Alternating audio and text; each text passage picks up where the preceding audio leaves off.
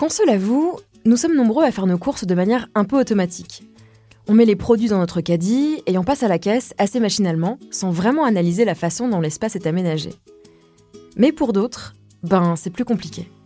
Lorsqu'on fait ses achats en tant que malvoyant, malentendant ou autiste, ça n'est pas la même histoire. Lire une étiquette, entendre la caissière ou supporter le bruit ambiant deviennent de véritables défis.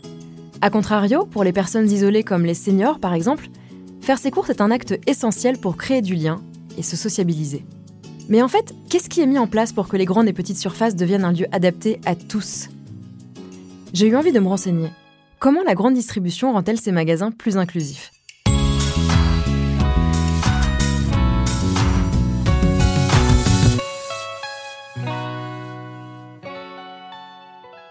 Le handicap est un sujet qui me tient à cœur.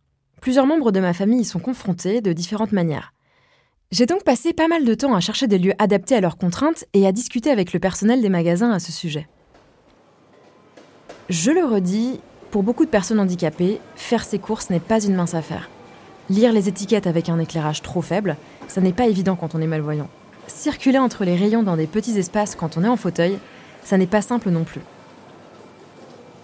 Il y a aussi les handicaps invisibles qu'on ne voit pas au premier abord, mais qui sont bel et bien là, Gérer les stimuli visuels et auditifs quand on est autiste, c'est franchement complexe. Et les personnes malentendantes, par exemple, comment adapter les magasins à leurs besoins? En France, entre 80 et 120 000 personnes parlent la langue des signes française, selon le média Talenteo, pour environ 4 millions de malentendants. Je vous laisse faire le calcul, la communication n'est pas évidente pour les personnes ayant des difficultés d'audition, en particulier dans les magasins. Lorsque l'environnement est bruyant, c'est encore plus difficile pour un client malentendant d'entendre ce que lui dit la caissière ou le personnel de rayon par exemple. Aussi, j'ai été ravie de voir que les enseignes Casino formaient son personnel à la langue des signes pour pouvoir justement communiquer avec les personnes malentendantes. J'ai aussi découvert qu'il existait une application permettant de faciliter l'interaction avec les personnes souffrant de difficultés d'audition. Elle s'appelle Live Transcribe et comme son nom l'indique, l'application retranscrit ce que dit l'interlocuteur en texte grâce à une technologie de reconnaissance vocale. On peut même définir la taille du texte et la couleur de fond pour les personnes malvoyantes. Tiens, à propos de lecture, j'ai récemment lu la BD La différence invisible, qui raconte l'histoire d'une jeune femme autiste et son quotidien au travail. Elle partage à quel point il est difficile pour elle de se rendre au bureau, notamment à cause des nombreuses nuisances sonores et visuelles pas évidentes à gérer au vu de son handicap. Ça m'a donné envie d'en savoir plus et de comprendre comment les personnes autistes géraient leur quotidien dans la sphère publique, notamment en magasin. Pour faire le point sur tout ça, je suis allée interroger Danielle Langlois, présidente de l'association Autisme France. L'autisme, c'est un trouble du développement cérébral de l'enfant qui se poursuit tout au long de la vie. Donc, euh, ce trouble du neurodéveloppement peut entraîner des situations de handicap plus ou moins sévères. Comment on repère l'autisme? Des difficultés parfois très grandes d'interaction sociale qui engendrent bien sûr des euh, situations de handicap qui peuvent être très grandes euh, dans la mesure où un nombre significatif de personnes autistes, par exemple, ne sont pas oralisantes. Les difficultés, elles sont souvent rencontrées par les familles qui se déplacent dans les magasins avec des enfants autistes. Alors cela tient euh, à la difficulté euh, de gérer le, le bruit, la lumière, le fait qu'il y a des déplacements incessants de personnes autour de lui dont il comprend absolument pas le sens.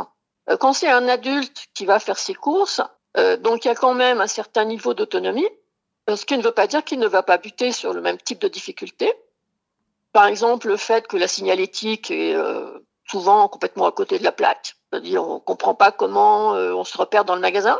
Mais bon, euh, s'appuie sur le même type de difficulté toujours rencontrées par les personnes autistes, c'est-à-dire l'inadaptation de l'environnement, en gros, hein, à leurs difficultés, et au fait qu'ils ont besoin de bah, d'aide sensorielle, euh, cognitive. Euh. Donc c'est toujours plus facile dans un petit magasin que dans un grand. Alors les grands font des efforts, par exemple en mettant un plan à l'entrée pour qu'on puisse se repérer, voilà. Comme nous le dit Daniel, les grandes surfaces font aussi des efforts. Un nombre croissant d'enseignes se mobilisent pour mieux accueillir les consommateurs autistes dans leurs magasins. C'est le cas des hypermarchés et supermarchés Casino qui mettent en place des temps calmes tous les mardis de 13h à 17h. L'objectif Permettre aux clients autistes de faire leurs courses dans un espace moins lumineux et moins bruyant. Carrefour propose également des heures silencieuses afin de réduire le bruit au maximum ou encore des espaces dédiés au calme pour qu'ils puissent se reposer une dizaine de minutes. Ce genre d'initiative est essentiel, mais je me dis qu'on pourrait même aller un cran plus loin quand on parle d'inclusion. Au-delà des personnes en situation de handicap, il y a aussi les personnes exclues du système qui ont du mal à se réintégrer dans la vie sociale. En me renseignant davantage, je suis tombée sur un partenariat particulièrement intéressant entre Emmaüs Défi et Franprix. Depuis 2019, l'enseigne aide avec le soutien de l'association les personnes exclues de la vie sociale en leur proposant de retrouver progressivement un emploi. Florent Cotinet, chargé de relations entreprises Emmaüs Défi, explique le concept.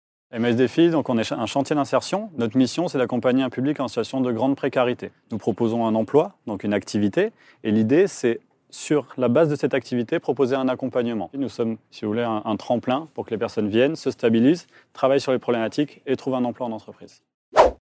Enfin, on n'y pense pas forcément, mais parmi les publics exclus de la sphère sociale, il y a aussi les seniors. C'est un fait. Aujourd'hui, seulement 3 entreprises sur 5 se disent aptes à recruter un employé de plus de 45 ans, et 18% avouent n'en avoir jamais recruté, d'après une étude Indeed réalisée en collaboration avec Opinionway en 2022. La raison est simple. Bon nombre de structures avouent ne pas vouloir embaucher quelqu'un qui soit trop proche de la retraite ou dont les compétences seraient potentiellement dépassées. Heureusement, il existe des plateformes de recrutement spécifiques comme Tipeee Jobs qui valorisent l'emploi des seniors en mettant en relation les entreprises ayant des besoins ponctuels et des candidats seniors recherchant un cumul emploi-retraite. Comme on peut le voir, de plus en plus d'enseignes s'inscrivent dans une dynamique inclusive et ça fait du bien. In fine, un nombre croissant de petites et grandes surfaces mettent en place des initiatives pour créer du lien entre les personnes isolées et exclues du système.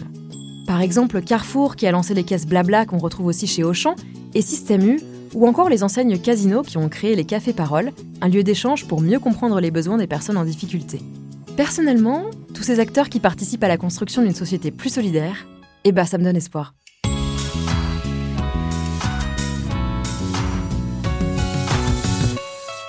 Vous venez d'écouter Au Rayon Futur, le podcast pour mieux comprendre les innovations technologiques et responsables qui font bouger la grande distribution et nous permettent de mieux consommer au quotidien.